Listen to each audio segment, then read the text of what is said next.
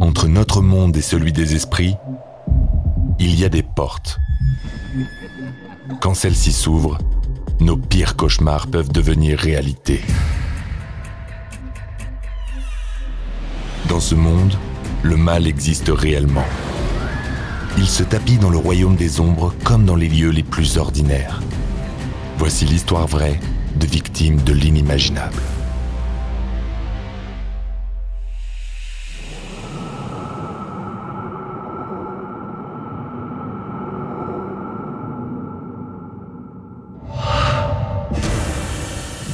Caroline du Nord, un cimetière ancien abrite un sombre secret. What if he really is seeing ghosts? Si les corps de certains défunts reposent en paix, leur âme, elle, est parfois très agitée. And what if it doesn't stop? What do we do then? Vous écoutez Antise, Les fantômes du cimetière, première partie.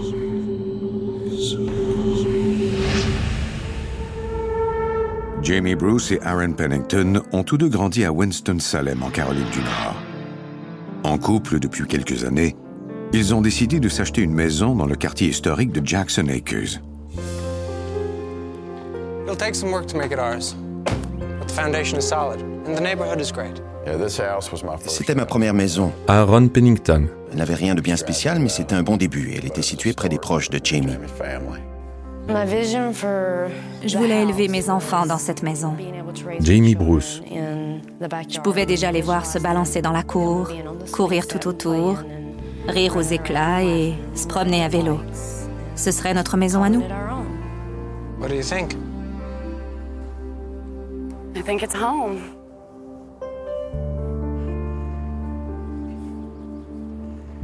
À l'automne 2008, le couple s'installe dans sa nouvelle maison avec ses deux enfants, Lacey qui n'a qu'un an et Mason âgé de 3 ans. And this one. Baseball. Baseball. What's that one? Aaron et Jamie adorent leur nouveau quartier. Ils ignorent encore que de mystérieux voisins s'apprêtent à changer leur vie à jamais. Presque toutes les semaines, la petite famille se promène dans les nombreux parcs des environs et aime particulièrement l'un d'eux, qui borde un vieux cimetière. Le cimetière se trouvait à seulement quelques maisons de chez nous, juste de l'autre côté de la rue. Tenu par les membres d'une même famille, il était très ancien. Apparemment, il datait de la guerre de sécession. I'm gonna go in. I'm gonna check it out. Okay, we'll wait out here for you.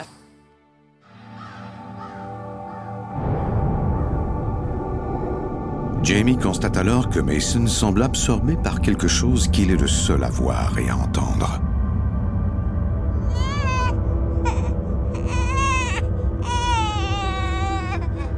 Mason voit apparaître la silhouette d'un homme en uniforme militaire. Hey, Mason, are you feeling okay? I want to go home.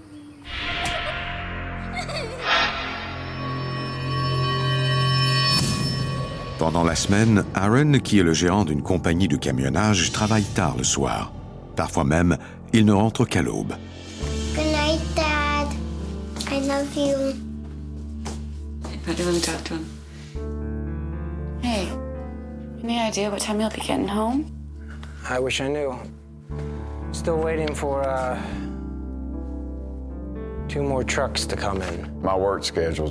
Je travaille souvent pendant deux quarts de travail d'affilée. Je commence à 14 ou 15 heures, mais je ne sais jamais à quelle heure je vais finir. Ça met beaucoup de pression sur les épaules de Jamie. Il me manque, et manque aussi aux enfants. On aimerait le voir plus souvent.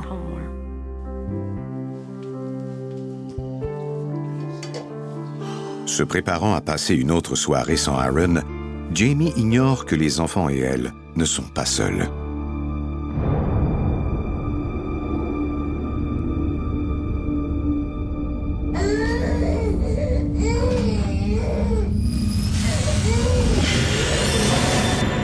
même homme que Mason a vu dans le cimetière apparaît dans le miroir de la chambre des enfants.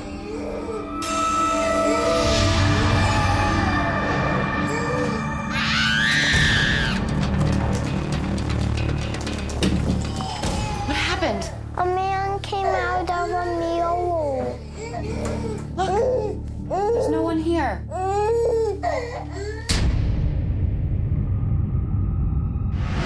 Quelques heures plus tard, quand Aaron rentre à la maison, Jamie lui raconte l'étrange rêve qu'a fait leur fils. C'était étrange, venant de la part de Mason, car il n'inventait jamais ce genre d'histoire. Oh, What are you doing awake, huh? He wouldn't go back to bed until you got home.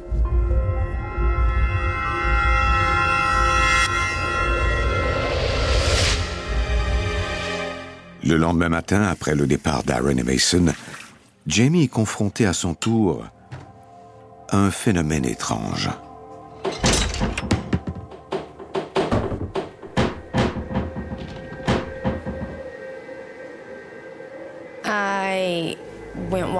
Quand je suis entrée dans la cuisine, toutes les portes des placards étaient ouvertes.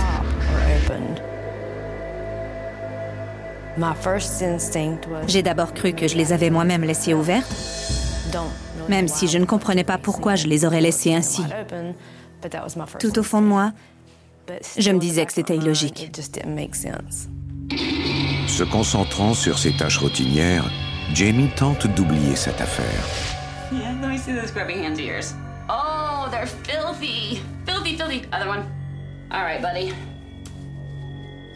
I'm gonna grab you a towel, okay? Mais cela lui est malheureusement impossible.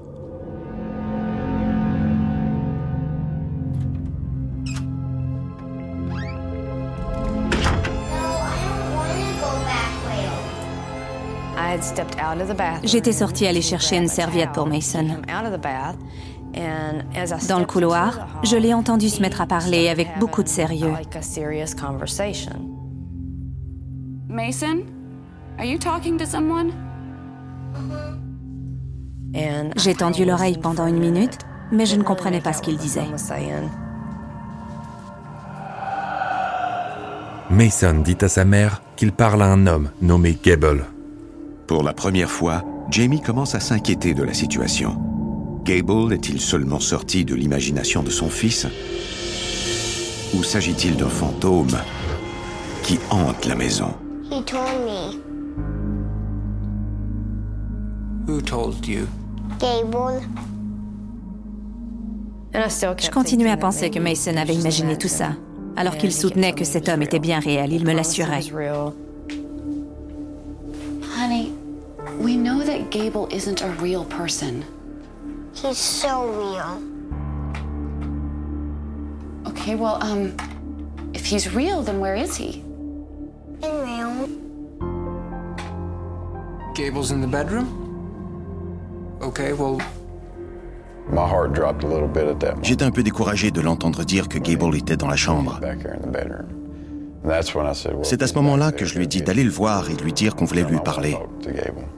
Il est alors entré dans la chambre, où on a pu l'entendre dire quelques mots.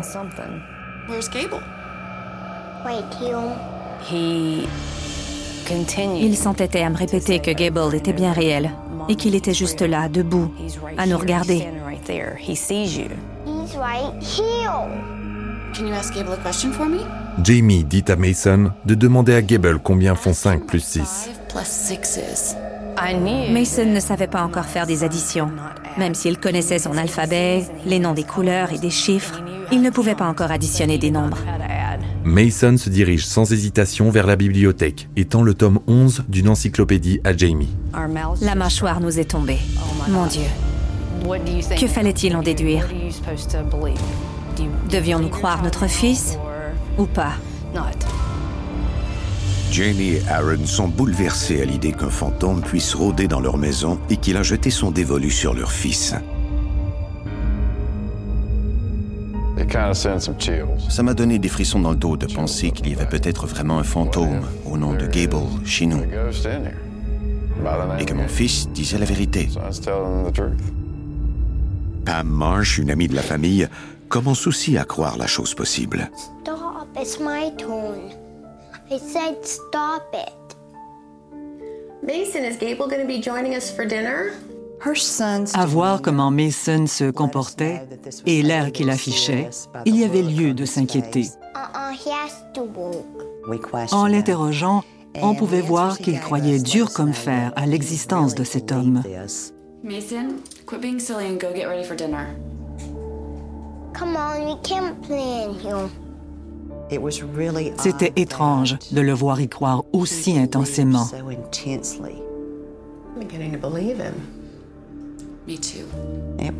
C'était assez bizarre, surtout qu'il était très sérieux.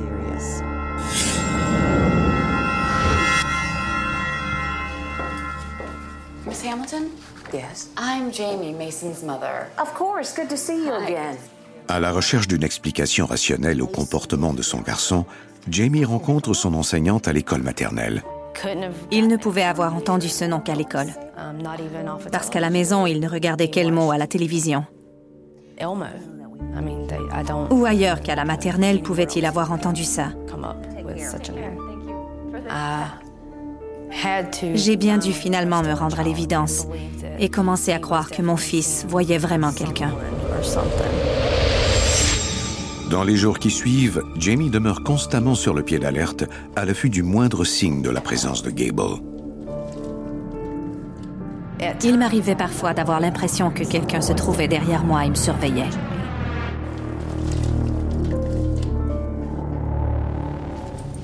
Je n'arrivais pas à déterminer si j'imaginais tout ça ou si j'étais vraiment épiée. J'avais toujours l'impression que la situation était anormale, que quelque chose ne tournait pas rond.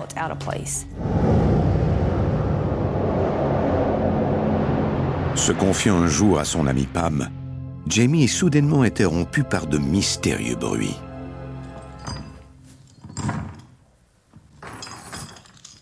I think someone's in the house. Shh, shh, shh, shh. Just hang on a second.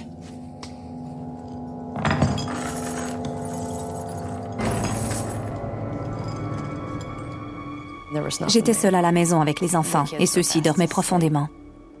Paniqué, Jamie appelle Aaron, qui est encore au travail. All right, just slow down. Je cherche toujours des explications. Si quelque chose se brise, j'essaie de le réparer. S'il n'y a aucune cause apparente, j'en cherche une. C'est ainsi que mon processus mental fonctionne. Il y a toujours une explication. Aaron ne laissait jamais paraître ses craintes. Et il me montrait qu'il m'écoutait.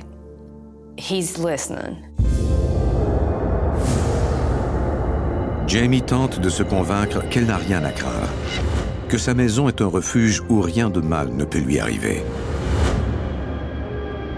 Mais une entité semble résolue à lui prouver le contraire.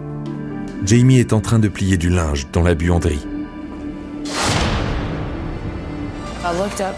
En regardant l'écran pour voir comment se portaient les enfants, j'ai vu une fumée très dense dans la pièce. Je suis aussitôt montée à l'étage, mais je n'ai rien trouvé. Il n'y avait ni fumée, ni odeur de fumée, rien du tout. J'ai alors téléphoné à Aaron, qui m'a dit que s'il y avait eu de la fumée, c'est qu'il y avait forcément une explication rationnelle à tout ça.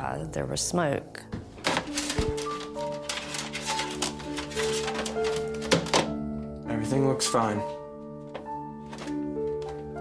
Maybe what you saw was static. The camera could have picked up some kind of interference. No, no, I know what I saw. It was smoke.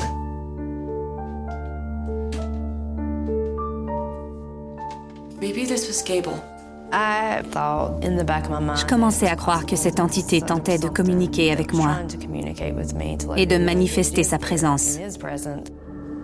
Jamie, Aaron et Mason peuvent enfin dormir paisiblement. Mais ce n'est pas le cas de la petite Lacey.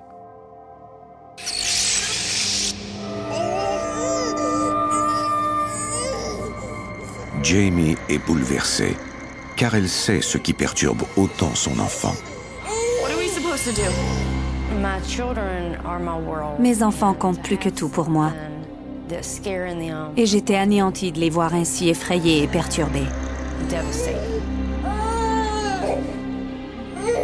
I'll stay out with her tonight. And what if it doesn't stop?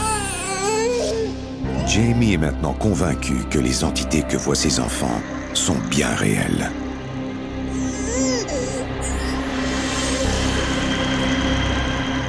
I've never heard my daughter scream like that. She just kept looking like. like something was in there. Quand Jamie m'a raconté ce qui était arrivé, j'ai cru que la petite avait fait un cauchemar. Pam Nance, experte en phénomènes paranormaux. Mais Jamie m'a dit que ce n'était pas le cas, qu'elle pouvait vraiment voir la peur dans les yeux de Lacey. I don't believe in ghosts, but I don't know how else to explain it. What if he really is seeing ghosts? Jamie tente de trouver le sommeil pendant Karen est encore au travail. Elle ne sait pas que le fantôme de Gable n'est peut-être pas le seul à hanter la maison.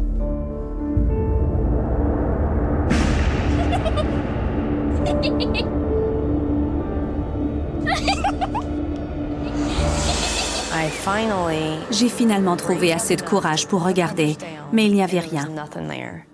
Or, l'éclat de rire que j'avais entendu était aussi puissant que ma voix en ce moment, comme si quelqu'un se trouvait à moins d'un mètre de moi. C'était vraiment un rire distinct.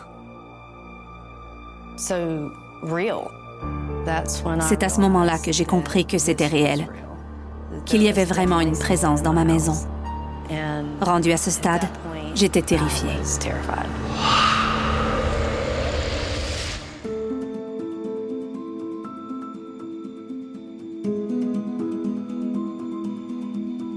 Vous venez d'écouter Antise. Si vous avez aimé ce podcast, vous pouvez vous abonner sur votre plateforme de podcast préférée et suivre Initial Studio sur les réseaux sociaux.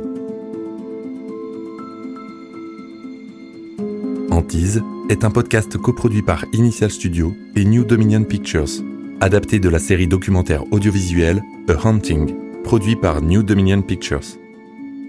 Cet épisode a été écrit par Joe Madray. Il a été réalisé par David Aycox et Jeffrey Fine. Production exécutive du podcast, Initial Studio. Production éditoriale, Sarah Koskiewicz, Mandy Lebourg et Astrid Verdun, assistée de Marie Agassan. Montage, Johanna Lalonde. Avec la voix de Morgane Perret.